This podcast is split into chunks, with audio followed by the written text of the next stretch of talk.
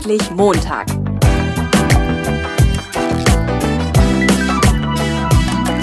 Ein Podcast von und mit Heiko Link. Ja, hallo, herzlich willkommen zu einer neuen Episode vom Endlich Montag Jobsucher Podcast. Bevor es heute losgeht, habe ich noch einen kleinen Hinweis für dich in eigener Sache und zwar ähm, die Reihe Eine echte Jobsuche live im Podcast mit Heike ist äh, ja ein Podcast, auf dem ich viel tolles Feedback bekommen habe und alle waren gespannt, wohin die Reise bei Heike wohl gehen wird. Ich selbst natürlich auch. Ähm, und ja, leider ist es bei dem Auftaktgespräch samt einem Podcast geblieben. Heike macht aus persönlichen Gründen nicht weiter, was ich wirklich sehr, sehr schade finde. Ähm, ja, deswegen halte ich natürlich die Augen offen, ob sich vielleicht jemand anderes findet, den ich begleiten kann. Und heute habe ich für dich einen Gast in meiner Show, der geht so ein bisschen in die Richtung. Um ihn noch live begleiten zu können, komme ich zu spät, denn der Mann ist schon fündig geworden, aber er berichtet so ein bisschen, wie es gelaufen ist äh, mit Live Work Planning im verdeckten Arbeitsmarkt und welche Erfahrungen er gemacht hat und wie es ihm heute geht. Und ja, an der Stelle nochmal herzlichen Dank an den Jobsucher-Podcast-Hörer Holger. Der hat mich nämlich durch einen Tweet auf diesen Gast gebracht. Danke, Holger. Und jetzt geht's nach Heike, Holger und Heiko, hahaha, mit David Polte weiter. Hallo, David. Hallo Heiko, grüß dich. Schön, ja. dass ich dabei sein kann. Ja, ich freue mich, dass du dabei bist. Äh, danke dir natürlich auch. Und äh, stell dich doch kurz vor, was bist du für einer? Was bin ich? Ich bin ein 30-jähriger junger Mann, wohne mittlerweile in Heidelberg, habe eine Familie, eine kleine Tochter haben wir, die ist bald drei, arbeite in Weinheim in einer ganz besonderen Unternehmensberatung und der Weg dahin war so aufsehenerregend im Nachhinein, dass äh, auch ich dem Holger gerne danken möchte, dass er uns hier zusammengebracht hat. Okay, jetzt machst du es wirklich spannend. Das ist sehr schön. äh, wie war denn deine Ausgangssituation? Erzähl doch mal. Ja, da ist ja die erste Frage, wo fängt man an? Ähm, ich würde sagen, für mich der Startimpuls in diese ganze Thematik war ein Erwachungserlebnis nach dem Studium. Also ich hatte in Karlsruhe studiert und zwar Kunstwissenschaft und Medientheorie und damit eine Stelle zu finden in der Wirtschaft. Ich wusste damals, dass ich in die Wirtschaft will. Heute weiß ich nicht mal mehr warum, aber es war ganz klar.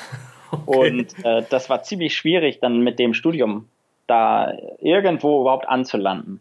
Und das hat mir dann sehr deutlich gemacht, dass ich wohl da äh, nacharbeiten muss, rausfinden muss, was möchte ich eigentlich machen, warum bin ich wertvoll, warum soll man mich anstellen. Und das hat, das war 2014, diese Erfahrung, Anfang 2014 und hat dann einige Jahre Arbeit bedeutet. Ja, das heißt, du hast erstmal einen Job gehabt dann schon, oder? Ich bin genau genommen aus dem Studium raus. Wir sind nach Hamburg gezogen und ich habe dort eine Fortbildung gemacht im Thema Projektmanagement. Und danach wusste ich nur, ich möchte jetzt wirklich schnell in eine Anstellung und hatte aber keine Bewer kein Bewerbungsverfahren, was kurz vorm Abschluss stand. Und dann bin ich ähm, einfach meinen Leidenschaften gefolgt und dazu gehört zum Beispiel Fahrradfahren. Bin in ein Fahrradgeschäft reingegangen und habe gesagt, ich würde gerne hier arbeiten. Und dann okay. sagte der Inhaber, ja, kannst du das denn? Und ich habe gesagt, hm, ja, ich denke schon. Und zum Glück habe ich die Chance gekriegt, Probe zu arbeiten und das hat dann so gut geklappt ähm, im Verkauf, dass ich da die erste Stelle hatte. Ja, gut, das ist Ich wollte gerade fragen, hast du die denn verkauft oder hast du repariert oder was hast du gemacht? Ne? Beides. Beides. Beides, okay. Ja. Also du fährst selber, du weißt schon so, wie man, was so am Fahrrad kaputt geht und wie man das wieder heile kriegt wahrscheinlich, ne? Genau. okay.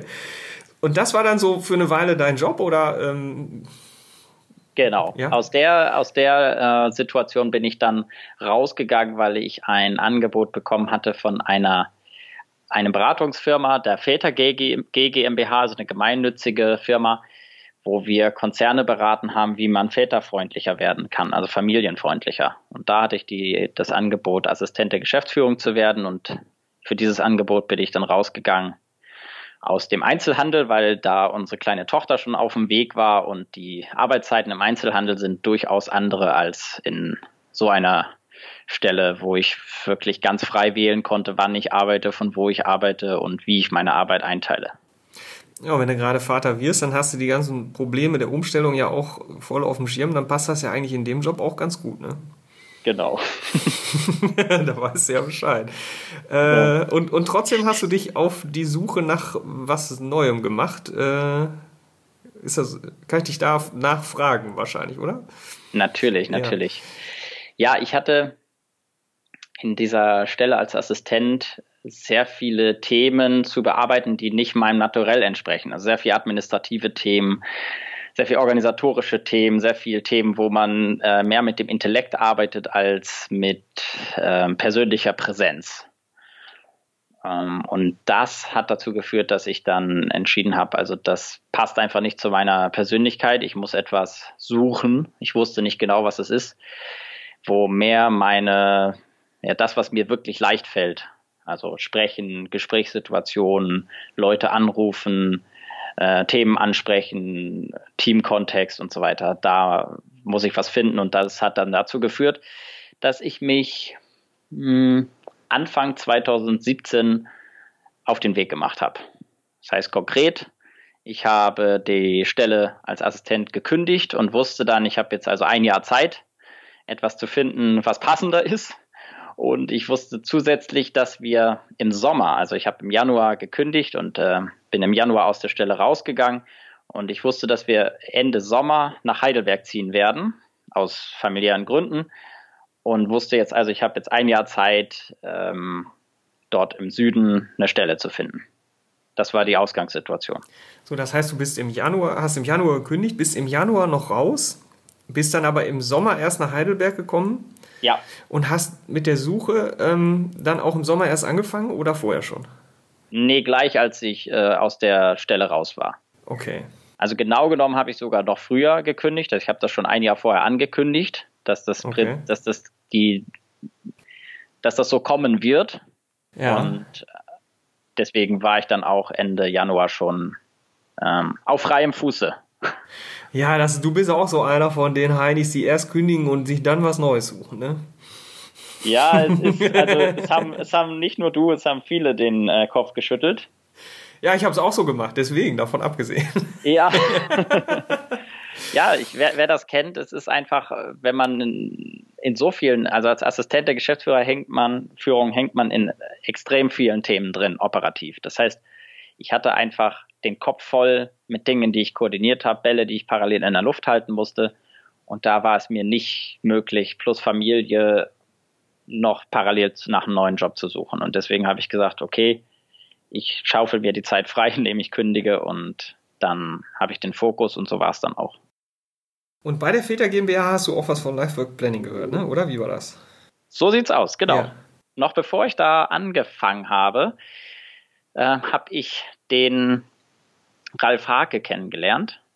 Ähm, der ist auch Work-Life-Planning-Trainer und der hat mir das Verfahren, sagen wir mal, im Kurzablauf umrissen. Und das fand ich schon so spannend, also so ungewöhnlich und auch so passend. Also ich fand es so, so eben mehr zu der Persönlichkeit eines jeden Einzelnen passend, dass ich dann mir die, die Thematik genau angeschaut habe.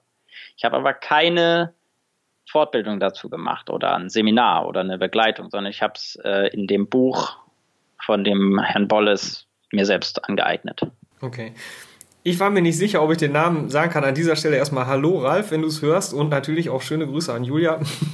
Genau. Nach ja. Hamburg, ne? Genau. Ähm, so, du hast aber an anderer Stelle irgendwie schon Coaching gehabt, oder wie war das nochmal, ne? Also du hast LWP hast du jetzt so angepackt, nachdem was Ralf dir so erzählt hat, ne? Und ähm, du hattest dir aber vorher schon irgendwie so ein bisschen Gedanken gemacht, was will ich eigentlich, ne? Ja, ich hatte, ich hatte zwei Sachen. Ich habe einerseits mit dem LWP mit den Techniken gearbeitet und mir alleine versucht, so gut es ging, äh, klar zu werden, was mag ich. Ja. Das ist aber bekanntermaßen schwierig. Also ja. eigentlich äh, gebe ich auch zu. Also da ist man nicht sehr erfolgreich. Man braucht echt andere Menschen, Spiegel, äh, Gruppensituationen.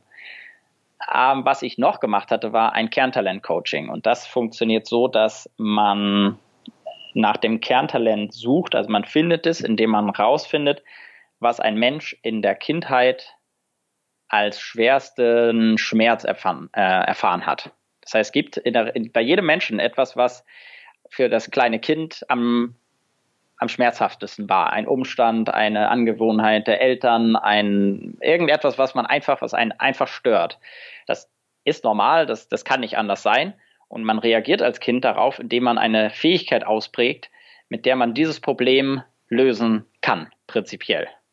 Als Kind kann man es vielleicht nicht, also man wohnt äh, an einer bestimmten, es ist irgendetwas, was einen wirklich stark beeinträchtigt und man hat jetzt nicht als Kind die Möglichkeit, diese Situation zu ändern. Aber man prägt trotzdem eine Fähigkeit aus. Und bei meinem Fall war das, dass ich die Fähigkeit ausgeprägt habe, mich aus Kontexten zu befreien, indem ich mir Hilfe von anderen Leuten suche, also indem ich andere Leute äh, anspreche und ihnen von meiner Situation erzähle. Denn der Schmerz, den ich hatte, war, dass mein Vater das nie gemacht hat. Der war ein, äh, sagen wir, Einzelgänger, ohne das jetzt bewerten zu wollen. Es war einfach so, dass diese Tatsache für mich als Kind schmerzhaft war. Und ähm, das war das, was ich in diesem Kerntalent-Coaching rausbekommen habe mit dem Coach zusammen und was dann in wirklich über vier Jahre im Bewusstsein gereift ist. Also was heißt das eigentlich? Und es das heißt zum Beispiel ganz konkret, dass ich gerne telefoniere, dass ich gerne Leute anspreche, dass mir immer was einfällt. Also, ja, und das muss man dann, musste ich erst richtig anerkennen, dass das halt bei mir so ist, aber nicht bei allen anderen. Wie konkret war denn dein Ziel, als du dich auf den Weg gemacht hast? Also wie genau hast du gewusst, das soll es jetzt werden? Also ich hatte Folgendes gemacht. Ich hatte mir die Situation, wie sie ist, angeguckt, schon so drei, vier Monate bevor ich rausgegangen bin und mir eine kleine Liste gemacht mit Punkten, wie ich gerne arbeiten möchte. Da stand drauf Firmengröße, Branche, Art der Zusammenarbeit, wie der Chef ticken soll, wie das Führungsverständnis in der Firma ist, ähm, wie ich arbeite, wie viel Homeoffice, wie viel Teilzeit, wie viel Kundenkontakt, ähm, all solche, all solche Punkte. Das waren so anderthalb Seiten mit Punkten. Und Gehalt, einfach alle möglichen Eckdaten, die mir so eingefallen sind. Und dann wusste ich nur ganz konkret, ich möchte in die IT-Branche. Ich möchte eine Stelle finden, wo mein Naturell zählt, also meine Persönlichkeit.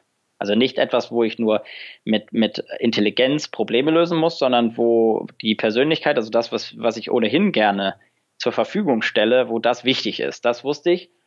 Und ich wusste, dass ich in der, im Software, also IT-Bereich, in die agile Szene möchte.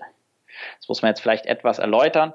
Es gibt äh, zwei grundsätzliche Herangehensweisen an Projektmanagement. Die eine ist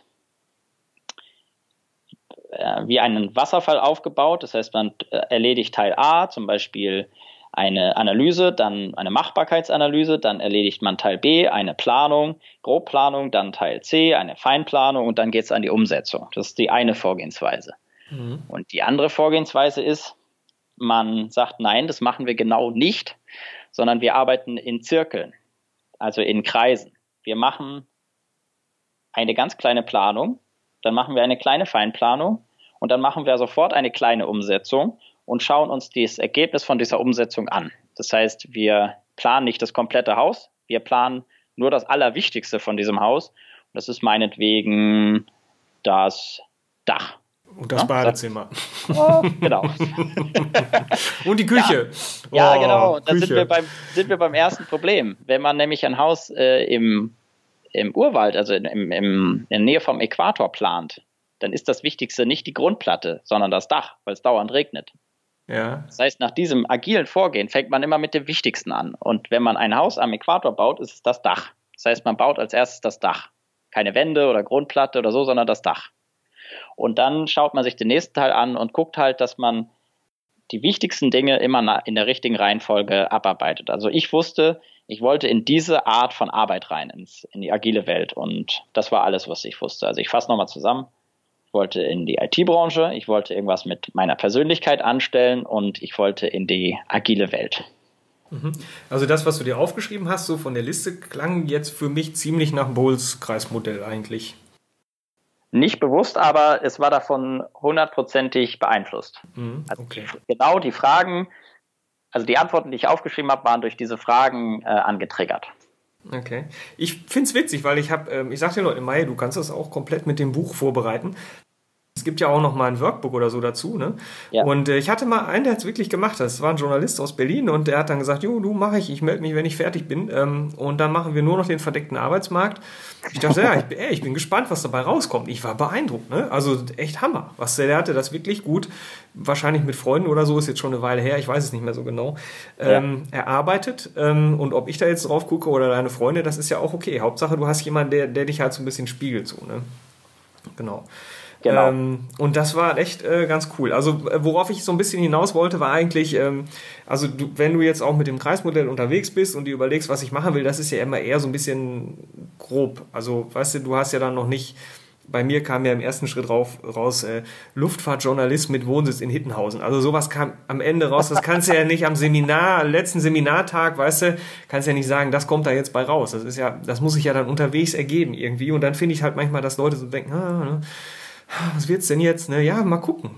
die, ja. Welt, die Welt ist spannend, ne? wir werden sehen. Ja, ne? Ganz genau. Mm, und da hast du, glaube ich, auch ganz viel zu erzählen. Äh, ich hatte ja diesen Blogartikel von dir gelesen, was, wo unterwegs mit deinem Mindset ähm, ganz viel passiert ist. Äh, kannst du uns da ein bisschen was äh, verraten, was dir so erlebt, was du so erlebt hast, was da passiert ist? Hm. Da könnte ich sehr viel erzählen. Hast du da noch eine konkretere Frage zu? Hast du etwas Bestimmtes vor Augen? Was hat sich verändert bei dir? Also wie hast du das erlebt zwischendurch? Was, also hast okay, wir, wir gehen noch einen Schritt weiter zurück. Bist du in Firmen reingegangen oder wie hast du das gemacht? Hm. Ich hatte die besondere, also ich hatte als Ausgangssituation folgenden Gedanken. Wenn ich eine bestimmte Sache erreichen möchte, dann muss ich die Menschen fragen, die da schon sind. Ja. Nichts Neues.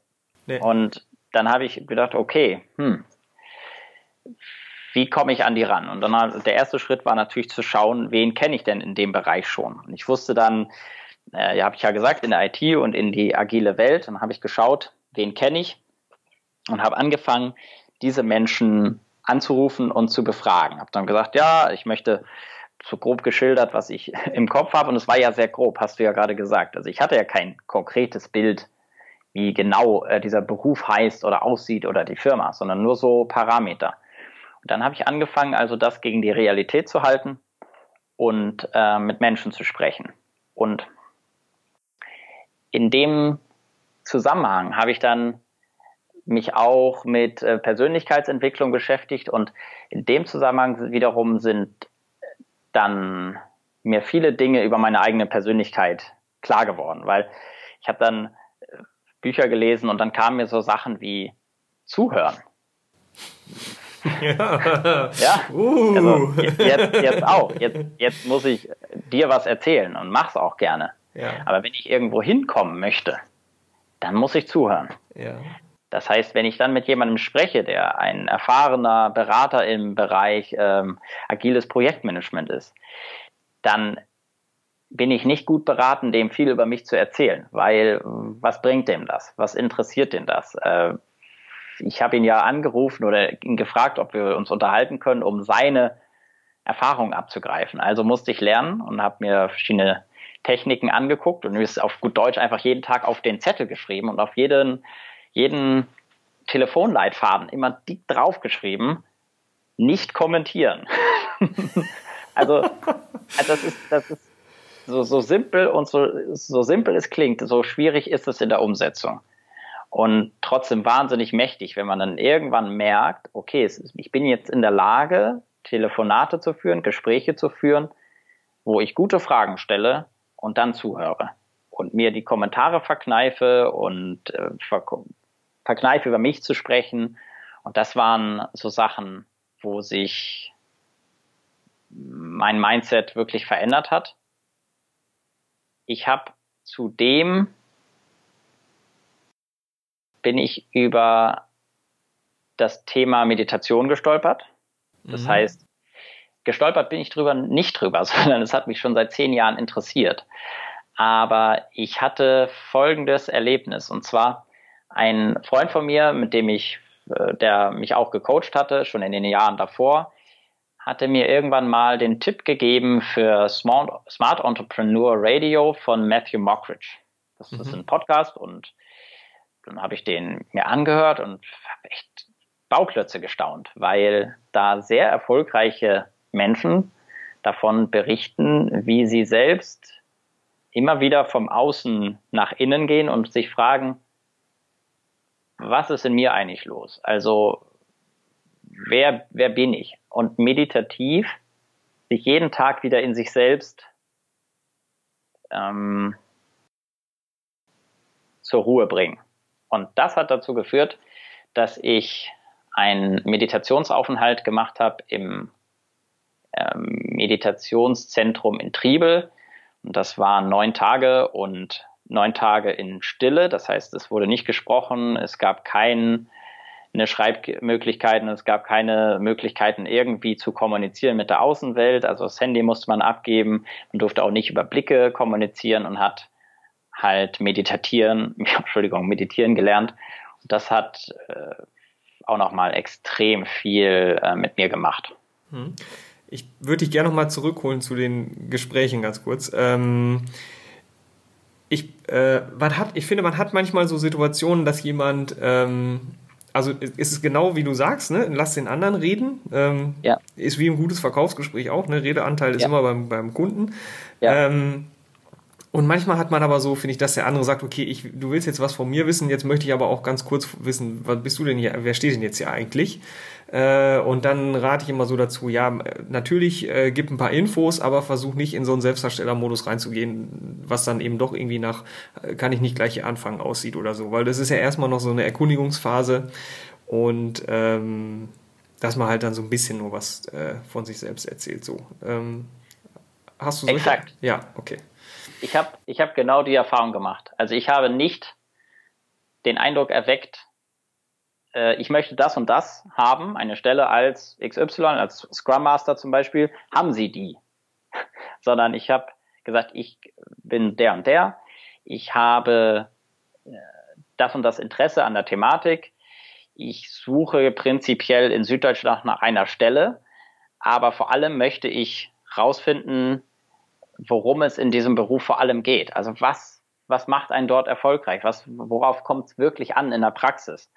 Und ich möchte lernen. Das war immer meine Aussage. Ja. Also ich möchte lernen. Es geht hier nicht darum, äh, zu fragen, haben Sie eine Stelle, sondern ich möchte von Ihnen lernen, was Sie in Ihrer Berufserfahrung gelernt haben über diese Art der Arbeit, worauf es ankommt. Mhm. Und dann war ich auch schon am Ende mit der, mit der Einleitung ich hatte manchmal das Gefühl, dass der Gegenüber so ein bisschen wissen möchte, schon mal checkt, so würde der hier reinpassen oder nicht, ja, haben sie denn das und das schon gemacht oder so und dann denkst du, ja, nee, habe ich nicht, ich will ja quer einsteigen, voll blöd so. Ne? ähm, aber ich finde, da darf man sich nicht entmutigen lassen. Also das, das kann schon eine ganz gute Wendung nehmen. So, ne? ähm, äh, einfach ehrlich bleiben. Ja. Also, also wirklich nicht, nicht groß in den Darstellermodus, so nach dem Motto, ja, ja aber habe ich nicht, aber ich habe stattdessen das und das.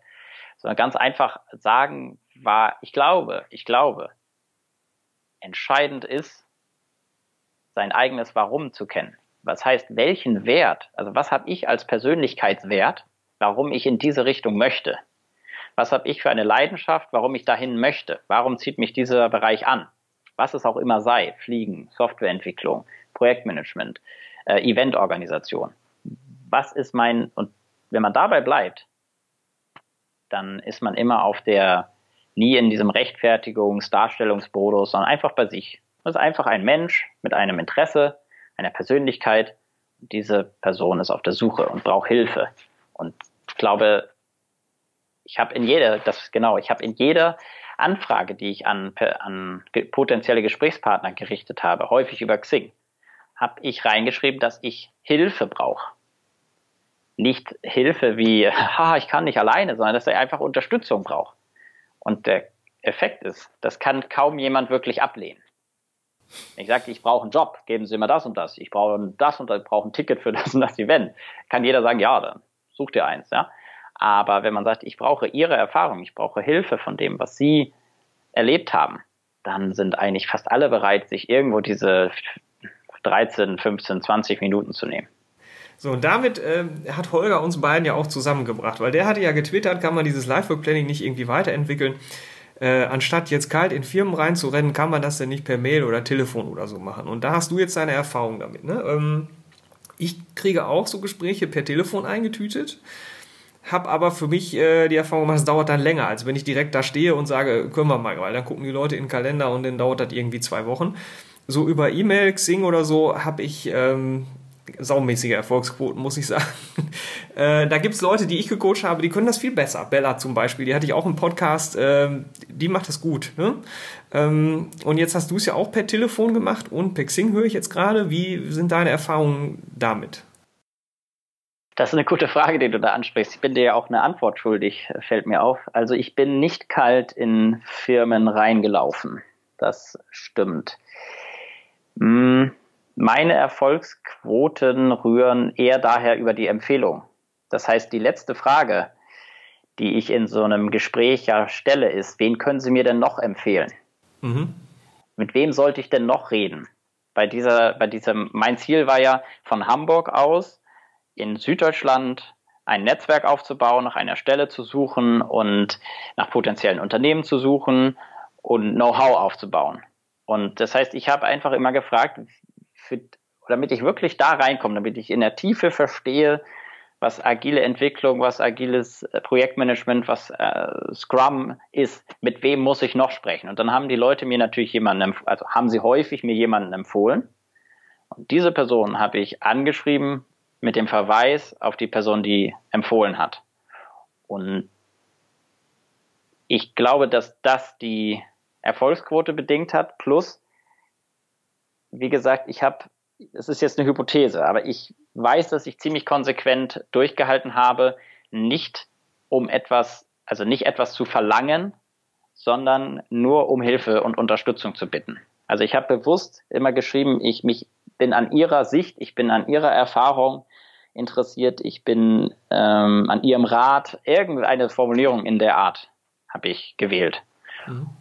Und damit habe ich wirklich gute Erfahrungen gemacht. Also sehr viel gute Rückmeldung. Bei zehn, äh, zehn E-Mails über Xing, was ist da, was kommt da so zurück? Ja, also ich denke mal, von zehn sind wirklich siebeneinhalb beim Gespräch gelandet. Echt, boah.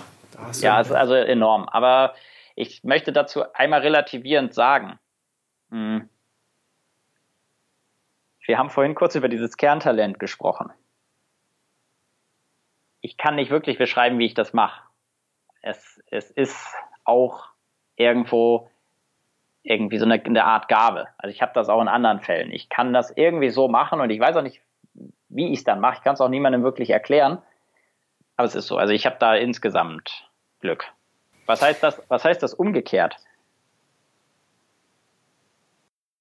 Äh, ein ganz großer Teil ist Selbstbeobachtung. Das heißt, wenn man du jetzt mit anderen arbeitest, jeder hat halt irgendwas, was er gut kann.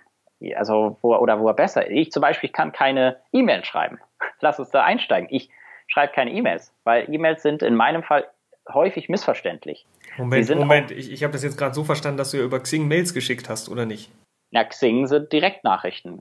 Das ist ein super Punkt, dass wir drauf kommen. Okay. Xing, Xing ist etwas komplett anderes als E-Mail. Das heißt, über Xing schreibe ich eine direkte Nachricht wie ein Chat. Das heißt. Landet bei mir dann in der Mailbox. Hab ich so gebündelt. So. Bei mir landet alles in der Mailbox. Also, weil ich nicht in 25 verschiedene Sachen reingucken will. Ne? Ja, verstehe ich. Ich wette, dass du damit ein Einzelfall bist. Ich glaube, die meisten Leute betreuen ihr Xing-Profil über den Browser. Und das heißt, sie sehen die Nachrichten nicht als E-Mail, sondern als Chat. Ja. Und der Effekt ist folgender. Wenn du über Xing schreibst, können die Menschen, denen du schreibst, sofort dein Profil anklicken. Sie, sie haben ein Bild, sie haben einen Slogan in deinem Profil, sie haben, was hast du für Hauptinteressen, sie sehen, was du, wo du gearbeitet hast, was du anzubieten hast, wen du kennst, mit, über wen du mit ihnen ver verlinkt bist. Sie sehen ja dann, okay, wir kennen die und die Person gemeinsam oder wir kennen insgesamt zwölf Personen gemeinsam. Diese ganzen Informationen, ich wette, dass die eine Rolle spielen. Ja, klar. Okay, das ist was anderes als eine kalte E-Mail. ich kriege ja. das ja dann auch in meinem Postfach und zum Antworten muss ich ja dann auch bei Xing rein einloggen und dann wieder antworten und so weiter. Ne? Ähm, und dann sehe ich das natürlich auch. Klar, ich gucke auch, äh, haben wir gemeinsame Kontakte? Wenn ja, wer ist das? Und manchmal, äh, wenn ich dann so eine Anfrage kriege und ich kenne den nicht, äh, dann frage ich den Kontakt. Ne? Äh, und sage hier, ich habe das auch schon gehabt, dass jemand gesagt hat, uh, ist eine ziemliche Nervensäge, würde ich lieber nicht bestätigen. Ne? hey, ja. okay, habe ich dann noch nicht gemacht. Ne? Ich habe schon überlegt, den zu kündigen, da, den wieder rauszuschmeißen und so. so ja, danke, danke für den Tipp, hey. Weil es sah schon so aus. Das war meine Zeit immer so, 999 plus Kontakte, da bin ich immer so ein bisschen, ah, ne? Ähm, ich weiß, was du meinst. Das, aber da, da, und dann noch irgendwas mit Vertrieb oder so. Ne? Äh, aber da, da ähm, das sieht man ja heute gar nicht mehr. Ne? Gut, aber wir kommen so ein bisschen vom, ähm, vom Thema ab. Ähm, du hast telefoniert viel und was ich zu den Leuten immer sage, ist, ähm, du kannst das auch am Telefon machen, diese Gespräche. Habe ich auch, habe ich auch gute Erfahrungen mitgemacht. Aber wenn es darum geht, festangestellt irgendwo zu arbeiten, dann nimmst du dir natürlich ganz viel Eindrücke. Du siehst nicht, ähm, wie sind die Räume, äh, wie gehen die miteinander um. Du nimmst halt in dem Unternehmen, wenn du da rumläufst, viele Sachen mit, die dir vielleicht hinterher im Einstellungsgespräch total nützlich sein können oder so. Ähm, und das hast du dann eben nicht, wenn du nur in Anführungszeichen telefonierst. Ne? Aber wie war das bei dir? Hast du die Leute dann nochmal getroffen später oder wie ist das gelaufen? Ja, ich hatte ja die besondere Situation, dass ich von Hamburg aus im süddeutschen Raum gesucht habe. Mhm. Also im Heidelberger Umfeld. Mhm.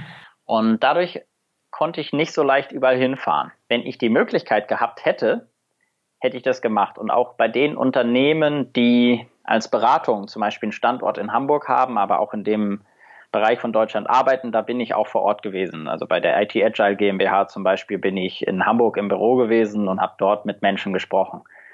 Und auch jetzt hier vor Ort, wenn ich hier Netzwerke oder Leute kennenlerne aus unter anderen Unternehmen, dann versuche ich immer möglichst bei denen auch vor Ort im Office vorbeizukommen, um zu sehen, die Luft zu riechen, die Möbel zu sehen, die Menschen zu sehen, die, also diese ganzen multisensorischen Eindrücke zu haben.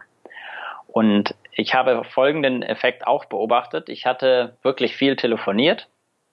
Also ich habe, glaube ich, so mit in etwa 60 Gesprächspartnern gesprochen und ähm, auch teilweise mehrmals, also mit 60 verschiedenen Leuten mehr als 60 Mal telefoniert oder gesprochen. Mhm. Und dann hatte ich irgendwann das, die Idee, hm, ich könnte doch diese Gesprächshistorie mal als Beweis für meine Kompetenz nehmen und die einer einem du Fuchs ja, äh, und habe eine Liste erstellt, ja. wo ich es alles eingetragen habe und habe ich gedacht, naja gut, persönlich getroffen ist ja was anderes als nur telefoniert und habe dann also die Spalte Telefon oder persönlicher Kontakt eingetragen. Und dann habe ich festgestellt, bin fast hinten runtergefallen, dass ich fast alle von diesen Menschen über dieses Dreivierteljahr persönlich getroffen habe. Und der Grund war, also ich weiß nicht, warum es so kam, aber ich weiß, dass ich natürlich auf vielen Veranstaltungen auch war. Also wenn ich dann mal hier in Süddeutschland war, ähm, weil wir haben Familie in Karlsruhe, dann bin ich halt zu, nach Mannheim zum Agile Monday gefahren oder ich bin nach Wiesbaden gefahren zu, einer, zu einem Tech Talk und habe dann dort auch äh, Firmen besucht und Ansprechpartner, die ich kannte, äh, über Telefon besucht. Oder ich war bei Intrinsify Events. Das heißt, ich war einfach Events äh, oder in Hamburg auch auf vielen Events dieser Szene. Und irgendwie ist es mir gelungen, die meisten Leute, mit denen ich gesprochen habe, auch persönlich zu treffen. Und Trotzdem fehlt noch der Aspekt, dass ich nicht in jeder Firma wirklich war. Wenn das möglich ist, würde ich das unbedingt empfehlen. Aber es geht auch ohne. Ja, die Jobs kriegen die Leute, die mit Namen und Gesicht bekannt sind. Der Firmeneindruck on top ist nochmal das Sahnehäubchen, aber ich lerne gerade die äh, volle Umsetzung von Lifework Planning, die zwingt sich dir geradezu auf, auch wenn du sagst, nein, ich gehe nicht in Firmen, du triffst die Leute trotzdem. da kannst du gar nichts machen. Ne? Das Gesetz der Anziehung. Ja, das Gesetz der Anziehung. Aber das mit den Events ist auch so ein Tipp, den ich mal gebe, ist natürlich leichter also Leute bei irgendwelchen Treffen, Events, Barcamps, keine Ahnung, was da alles ja. gibt, äh, Konferenzen ja. und so weiter kennenzulernen, Unternehmertreffen oder so, ähm, als jetzt dann ähm, ja den Laden zu stürmen sozusagen. Ne? Ja, und danach ja. fragen, ne? Also wirklich interessiert sein. Wann können, wo sind Sie denn in den nächsten Wochen mal anzutreffen? Auf irgendwelchen Events und dann kommt's ja. Ja, ich bin mal da oder da könnte es gut passen und so weiter. Und so kriegt man dann auch mit, was in der Szene eben wichtige Termine sind. Was hast du denn so an unschönen Sachen erlebt? Also, das war eigentlich eine der schönsten Dinge, die ich in meinem ganzen Leben gemacht habe, diese Zeit. Also es ist. Das ist jetzt nicht abgesprochen hier. Achtung, das ist nicht Nein, abgesprochen. Nicht abgesprochen. Das ist, es, also wenn ich mir, wenn ich mir jetzt das klassische Bewerbungsverfahren dagegen vorstelle, muss ich sagen, was für eine schreckliche Lebenszeitverschwendung. Also ich, mir fällt gar nichts ein, was ich Schlimmes erlebt habe. Lass mich mal noch kurz überlegen.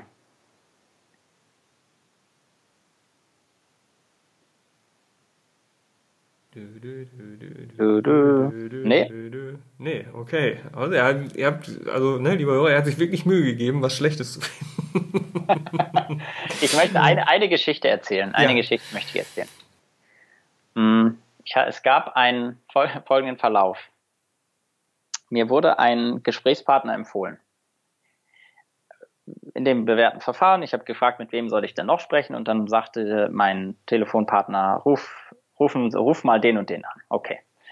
Dann habe ich mit diesem jemand ähm, gesprochen und wir haben uns darüber ausgetauscht. Die, meine Lieblingsfrage war immer, was macht einen Scrum Master, weil das ist die Berufsbezeichnung, die ich angestrebt habe, zu einem guten Scrum Master. Und äh, dann haben die Leute natürlich erzählt und aus, aus dem Nähkästchen geplaudert. Und so war das Gespräch auch verlaufen und wir haben uns getrennt. Ich hatte wieder mit der Frage geendet, wen soll ich denn noch ansprechen? Und so zwei, drei Wochen später schrieb mir dieser Ansprechpartner, mit dem ich telefoniert hatte, ob ich eigentlich noch auf der Suche sei, weil sie in der Firma jemanden suchen. das heißt, mir war es in der Tat gelungen, so wenig deutlich zu machen, dass ich nach einer Stelle suche, dass das einfach untergegangen war. Wir hatten also gut telefoniert, ne? Er dachte, ich habe eine Stelle und dann, ja. So, jetzt war ich also quasi wie geplant durch die Hintertür in so einem Bewerbungsverfahren drin bei, bei dieser Firma. Ja. Und ich fand diese Firma wirklich toll. So, ich habe also noch ein, zwei Gespräche geführt und war dann dort zum Kennenlernen. Und ich wusste auch, wie dieser Termin ablaufen soll, dieses Kennenlernen. Ich hatte nämlich zwei Aufgaben. Ich sollte einerseits einmal darstellen, wie auch immer. Also ich hatte alles zur Verfügung, Flipcharts, Beamer, ähm, Lego, was ich auch immer haben hätte haben wollen, um darzustellen, wie mein Lebensweg war. Und der zweite Teil war, ich sollte den Gesprächspartnern was beibringen, weil die ist eine Beratungsfirma, die vermitteln in Workshop eben Inhalte zum agilen Arbeiten und ich sollte jetzt zeigen, dass ich dazu in der Lage bin. Okay, ich habe mich vorbereitet, hatte eine ganz tolle Vorstellung, mir überlegt, wie ich so meinen Lebenslauf, meinen Lebensweg darstelle und dann habe ich das äh, im Anzug, meinen Anzug angezogen, bin da hingefahren und habe angefangen zu erzählen. Und dann da brach mich der eine von den beiden und sagte, David, pass mal auf. So, und dann lehnte er sich in dem äh, Stuhl zurück, legte seine Füße auf den Tisch und sagte, dass du präsentieren kannst, ja, das ist gekauft. Das wissen wir. Und selbst wenn du das nicht könntest, würde ich dir das beibringen. Aber was du erzählst, interessiert mich überhaupt nicht. Weil ich interessiere mich nur dafür, wer du bist. Weil wenn wir zusammenarbeiten sollen, dann muss ich wissen, was du für ein Typ bist. Also was dich im Innersten bewegt. Wie einfach private Dinge. Also Dinge, die, die mir einfach helfen zu verstehen, warum du morgens aufstehst, was du mit deiner Tochter machst, warum du gern nach Süddeutschland ziehen willst. Kein irgendwie schön aufbereitetes Blabla, sondern mach dich einfach mit uns bekannt. So, na gut, habe ich gesagt, danke für den Impuls, habe mein, mein äh, Jackett ausgezogen und äh, mich anders hingesetzt und dann haben wir ein bisschen einfach von Mensch zu Mensch gesprochen.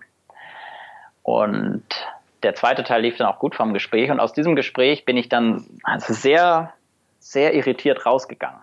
Und mit folgender Frage. Ich habe gedacht, da ist jetzt also eine Firma, wo ich wirklich gerne arbeiten möchte. Und ich versau mir das, indem ich versuche, jemand anders zu sein. Also indem ich gut vorbereitet bin, äh, irgendwie eine tolle Geschichte erzähle und, und, und. Dabei wollen die nur wissen, wer ich bin.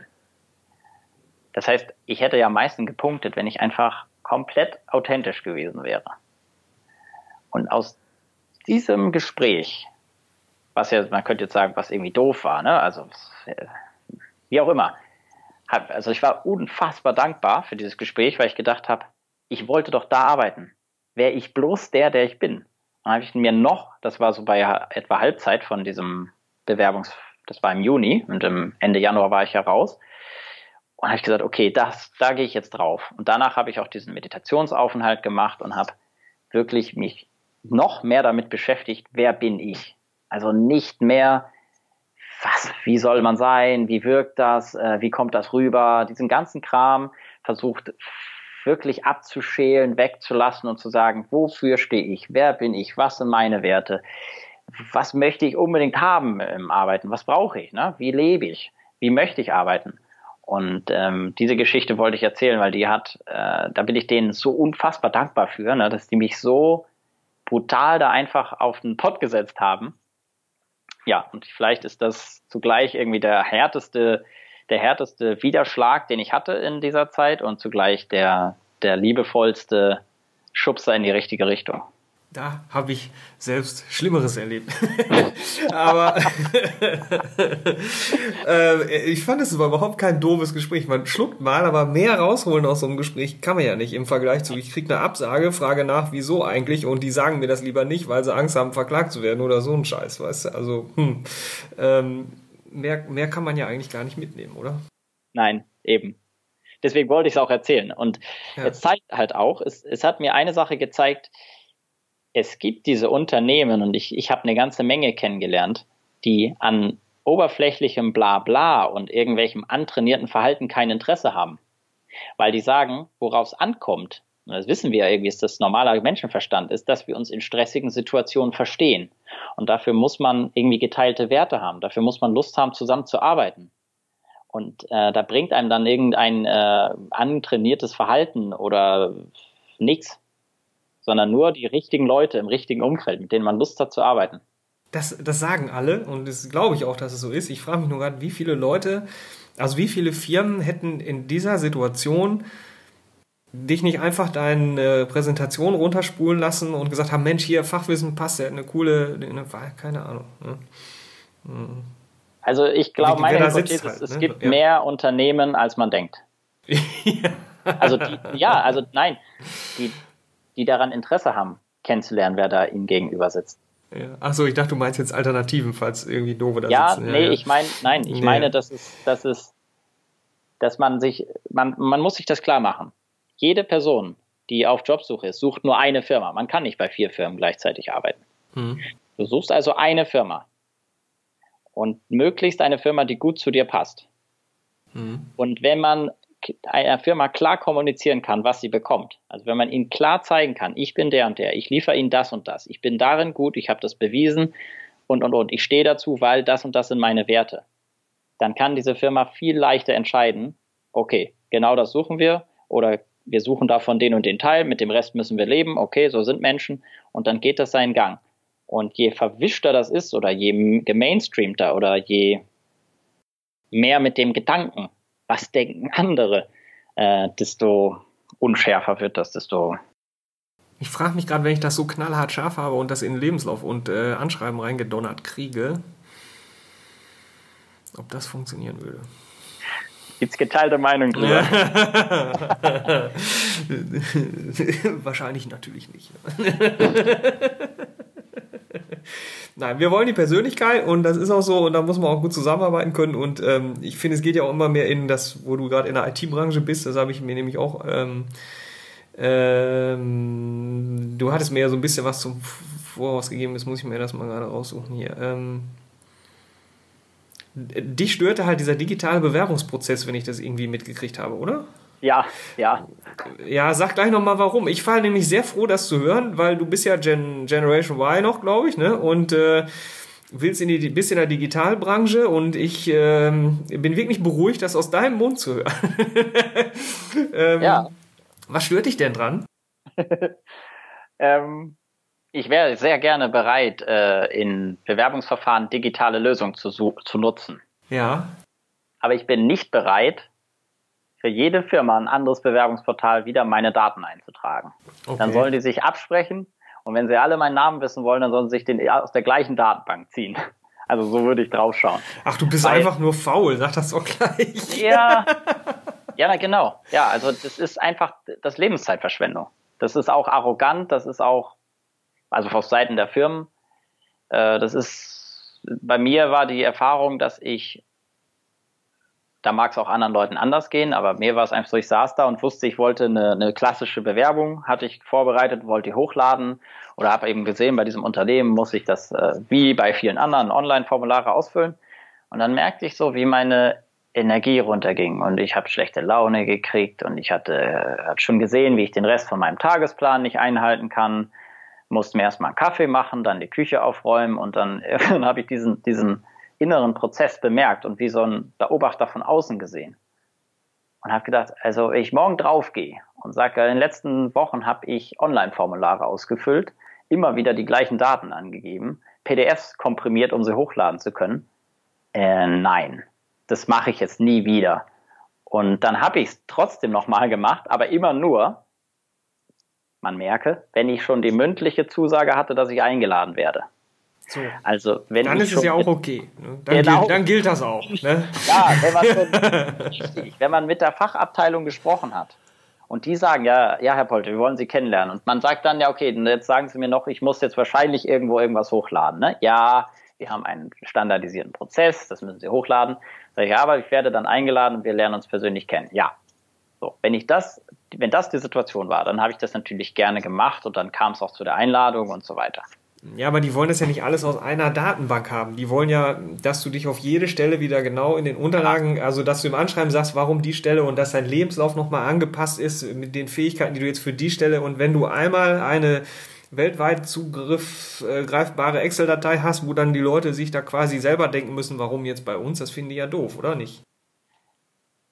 Selbst, selbstverständlich. Was ich Ja. damit sagen wollte, ist, ähm, ich fand diese ganze, den, den, den Aufwand, den man treiben muss, fand ich unnötig, weil, weil das einfach zu mir nicht passte. Ich habe gedacht, damit habe ich keinen Mehrwert in meinem Leben. Wenn ich mit Leuten spreche und quasi im persönlichen Gespräch schon feststelle, dass es passt, und man dann sagt, okay, jetzt brauchen wir nochmal Unterlagen, dann ist okay, dann wähle ich mich auch ein, dann vergebe ich Passwörter, lade die Dokumente hoch und so weiter.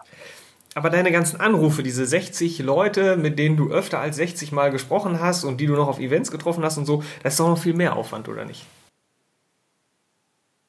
Ja, und wie viel Spaß macht das? Also wie, wie sehr freut man sich, dass endlich Montag ist und äh, ich wieder telefonieren darf. Also ich habe mich total über diese Sachen gefreut. Ich habe unfassbar viel gelernt.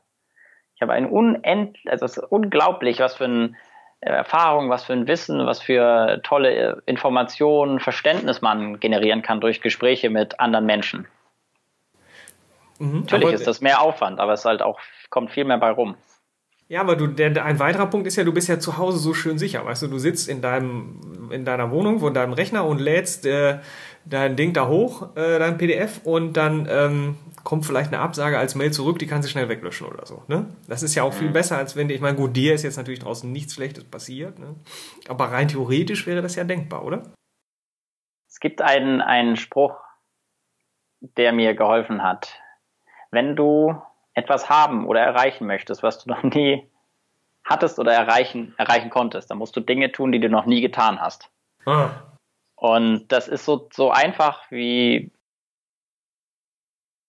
wie schwer umzusetzen. Ist leicht gesagt und Ja, das hat mir aber extrem geholfen. Also ich habe da einfach mich dran gehalten.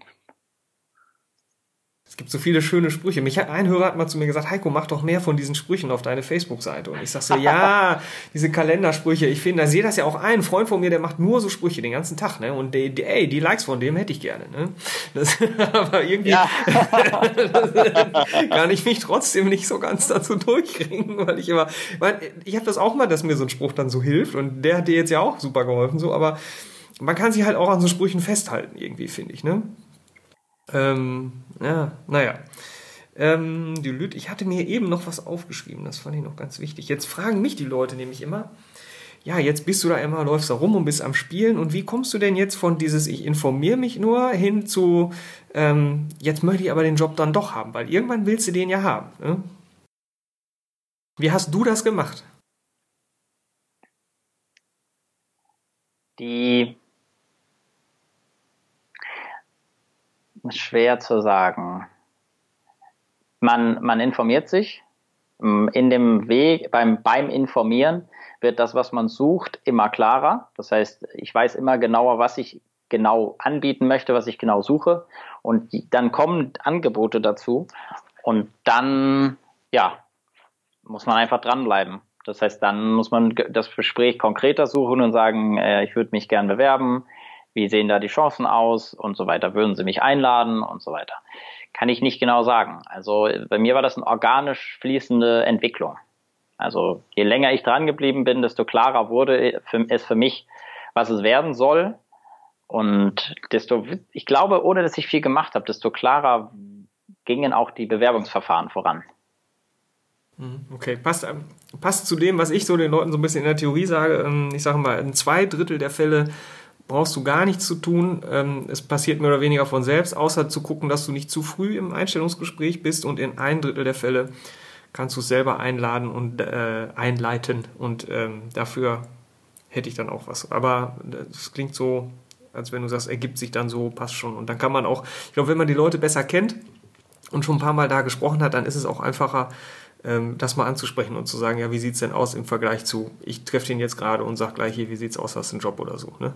Ähm, es kommt auch von der anderen Seite. Also ja. es kommt auch einfach von, es wird einem auch einfach angeboten. Ja. Also es kommen dann konkret die Fragen, ja, was suchen Sie denn oder wir hätten das und das, wäre das für Sie interessant und so. Mhm. Dann kann man da direkt ins Gespräch gehen. In, in was für Zeitfenstern bist du denn unterwegs? Ich habe das manchmal, äh, hatte ich dir im Vorgespräch auch schon kurz erzählt, dass Leute ins Coaching kommen und dann sagen, so, ähm, ich mache jetzt erstmal hier Bestandsaufnahme und dann führe ich die Gespräche und die haben dann, keine Ahnung, äh, noch, äh, noch ein halbes Jahr äh, mit irgendeinem alten Vertrag oder Mutterschutz oder keine Ahnung. Und dann ähm, geht das halt immer mehr so nach hinten raus und Termin wird geschoben und so weiter. Und ähm, ich finde halt für diese Gespräche braucht man so eine gewisse Zeit. Also man muss jetzt nicht jahrelang da rumlaufen äh, und sprechen und machen und es passiert nichts. Es kann auch schnell gehen. Aber wenn man das so ein bisschen äh, fundiert machen will, finde ich, dann muss man sich da ein bisschen Zeit nehmen. Und da würde mich interessieren, was hast du so, in was für Zeitrahmen bist du unterwegs? Hm, ich hatte de facto ja ein Jahr lang Anspruch auf Arbeitslosengeld. Hm. Und ich selbst hatte mir das Ziel gesetzt, in neun Monaten wieder eine Stelle zu haben. Okay. Und ich habe ja auch recht schnell mit den Gesprächen angefangen und dann durch die Gespräche auch das, was, also mein angestrebtes Profil und so weiterentwickelt. Also ich habe mir, glaube ich, recht viel Zeit gegeben. Mir war aber auch klar, dass ich schnell anfangen muss. Also ich muss ins Tun kommen. Ich muss äh, in die, ins, in die Außenwelt. Ich muss auf Events, ich muss mit Menschen sprechen, ich muss, ähm, ich kann nicht nur da sitzen und konzipieren. Ja. Mhm. Also wie lange hast du jetzt gedauert? Also ich habe von, ich habe Mitte Februar in etwa angefangen, mich wirklich stark mit dem nächsten Schritt zu beschäftigen und dann auch in das Bewerbungsthema einzusteigen. Und ich war. Ende September war ich durch. Also hatte ich wieder eine Stelle. Ja. Ich versuche jetzt gerade so ein bisschen so einen Übergang hinzukriegen zu äh, dem blinden Schwimmer, was du mir, oder was war das? Blinder Schwimmer oder irgendwas hattest du mir im Vorgespräch gesagt. Ähm, mhm, mhm. auch Thema Scheitern und so. Jetzt sind wir zeitlich schon. Also der Podcast hier, der, da rast die Zeit echt. Ähm, krass. Ähm, und zum einen war halt dieses so, ähm, welch, welche Zeit nehme ich mir? Was ist mit Scheitern? Jetzt hast du gesagt, du hast aber gar nicht so wirklich was Schlechtes erlebt eigentlich. Also passt das Scheitern ja gar nicht so wirklich rein. Doch. Ähm, ja? Natürlich. Erzähl's mir. ähm, natürlich, weil wenn ich nicht gescheitert wäre, dann hätte ich ja ziemlich schnell einen neuen Job gehabt. De facto war es so, ich habe Gespräche geführt, ich habe Angebote bekommen nach dem Motto, wir haben eine Stelle, interessiert Sie das? Und ich musste antworten, nein, diese Stelle interessiert mich nicht. Oder also zum Beispiel eine Beratungstätigkeit mit 100% Reise, Reisezeit. Das kann dann finanziell interessant sein, aber das ist, wollte ich halt nicht. Oder ich war in Bewerbungsgesprächen drin und habe dann Absagen bekommen. Das heißt, ich habe mich da gut angestellt, in Anführungszeichen, aber trotzdem hat es nicht geklappt. Und da ist, hat mir das Bild geholfen, dass bei Alles- oder Nichts-Projekten, das heißt bei Projekten, wo man entweder nichts hat, also ich habe keinen Job, oder ich habe einen Job, dann ist alles gut. Ähm, man auch dort in solchen Prozessen Fortschritt erkennen kann. Und diesen Fortschritt erkennt man äh, daran, dass man immer näher am Ziel scheitert. Das heißt, man scheitert und scheitert und scheitert, immer näher am Ziel. Und äh, jetzt wäre das normale Verhalten, was man an den Tag legt, ist, man wird immer frustrierter. Man denkt, oh, jetzt bin ich schon so lange dabei, jetzt habe ich schon wieder eine Absage bekommen, obwohl ich mich so gut vorbereitet habe. Jetzt habe ich doch schon die äh, Erkenntnis vom letzten Mal mit eingedacht und mich besser präsentiert und, und, und, und, und wird trotzdem immer wieder klappt's nicht. Entweder weil man selbst sagt, okay, die Stelle will ich nicht, oder weil der Arbeitgeber sagt, ich will sie nicht. Und ähm, bevor man da dann aufgibt oder sagt, okay, dann mache ich doch irgendwas, was äh, eigentlich meinen mein Ziel nicht entspricht, aber wo ich halt eine Zusage kriege. Das ähm, hängt damit zusammen, also wie ich mich dort innerlich ausrichten konnte, war mit dem äh, mit diesem mit dieser Erkenntnis, solange ich immer näher am Ziel, scheitere, mache ich Fortschritte und dann wird es auch irgendwann klappen und genau so war es dann auch. Hm, Scheitern ist was Schönes, ne? es, hat, es, hat, es hat für mich bedeutet, dass ich innerlich ruhig sein konnte. Also ich habe gesehen, ich scheiter hier, ich scheiter da, ich scheiter da, ich scheiter da. Und da ich dieses Bild hatte, wusste ich, dieses Scheitern ist nicht schlecht und es muss nicht frustrierend sein, sondern es ist Zeichen, dass ich weiterkomme. Dass ich kurz davor bin, dass es klappt. Also du bist arbeitslos, das heißt, du hast eine Deadline nach hinten raus. Du warst, warst schon Vater oder war, kam erst noch? Oder, äh, nee, war ich schon. Warst du schon? ähm, und du kriegst ein finanziell interessantes Angebot, was du ablehnst. Den Darsch musst du auch erstmal in der Hose haben, oder? Ich meine, ja klar, ich, ich, hatte ein ich, hatte ein unglaublich äh, tolles Angebot finanziell. Ja. Und auch von der, ich habe einfach schlicht eine Stelle angeboten bekommen als Projektassistent bei der Daimler AG.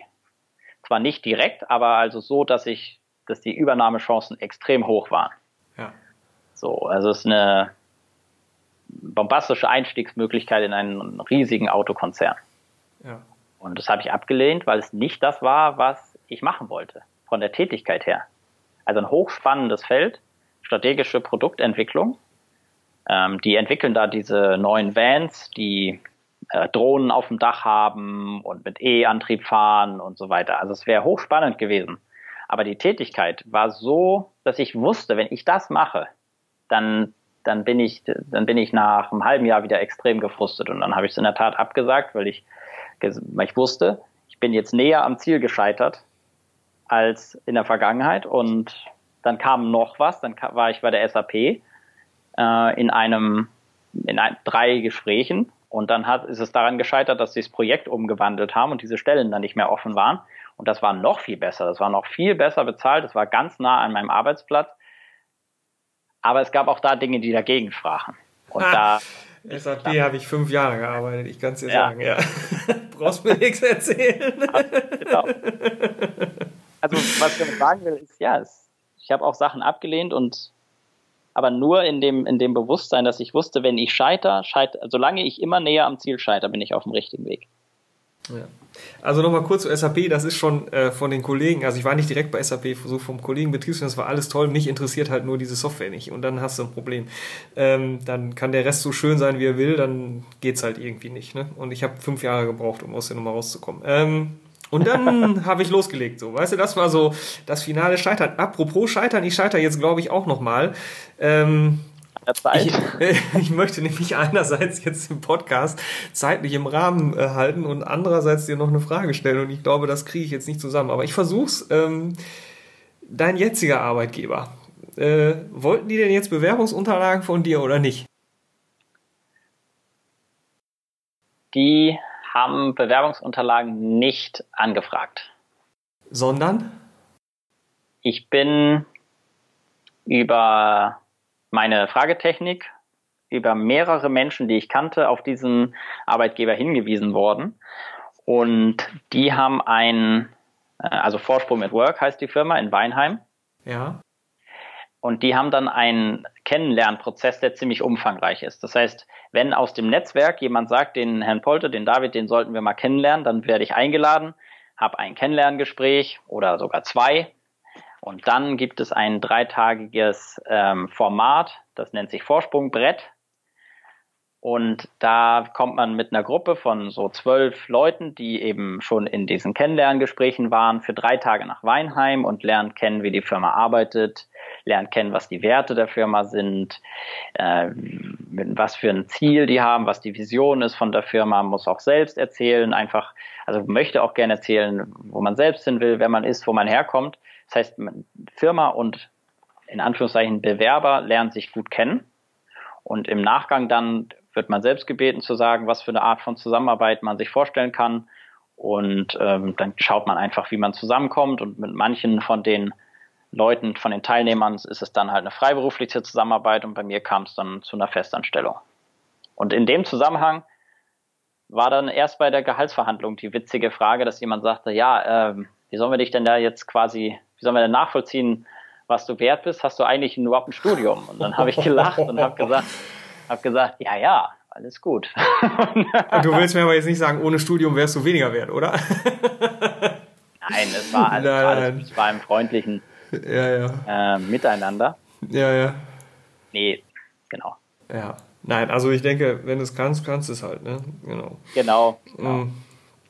Aber da waren noch andere, oder? Weil das hatte mich gewundert, weil eigentlich, wenn du jetzt über Life Planning unterwegs bist und du läufst und läufst und läufst, dann ähm, äh, bist du ja eigentlich so im verdeckten Arbeitsmarkt eher so konkurrenzlos unterwegs, weil du dann alleine da sitzt. Ne? Wo sind denn die anderen hergekommen, die da waren? Ähm, die, das war keine Konkurrenzsituation, sondern es ist ein, also ich bin quasi über den verdeckten Arbeitsmarkt dort ins Gespräch gekommen. Das heißt, ich musste mich nicht formal äh, bewerben, was auch möglich ist, was man auch machen kann. Ja äh, so dass man auch dann quasi schon aussortiert wird, sondern so wie, äh, wie ich ja auch gesagt habe, in manchen Firmen habe ich mir halt das Okay, dass ich eingeladen werde zum Prozess, schon vorher abgeholt äh, und dann halt meine Bewerbung eingereicht.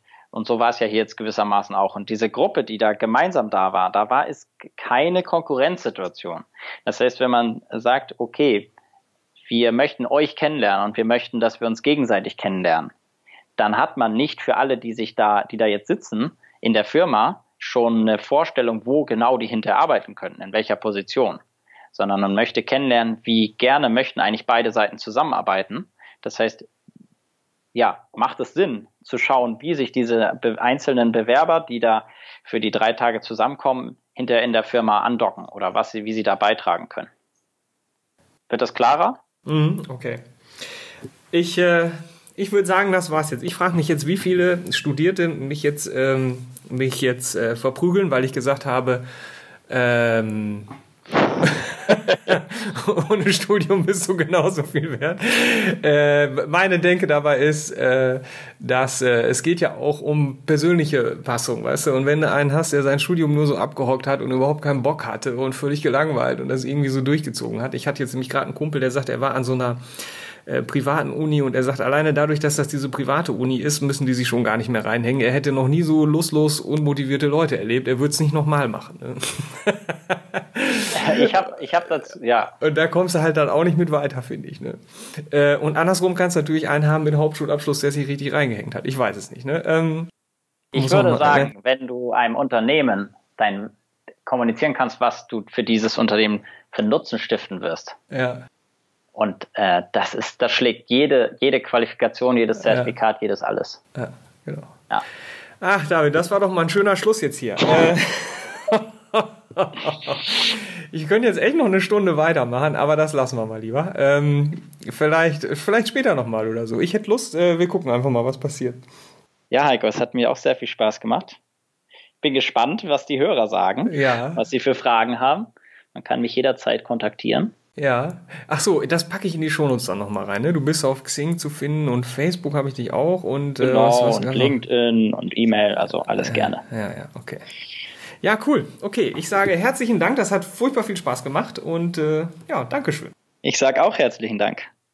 Und äh, ich drücke allen die Daumen, die auf dem Weg sind. Also nicht aufgeben. Ja, sehr schön. Heiter weiter, wie ich immer sage. Heiter weiter. Genau. genau.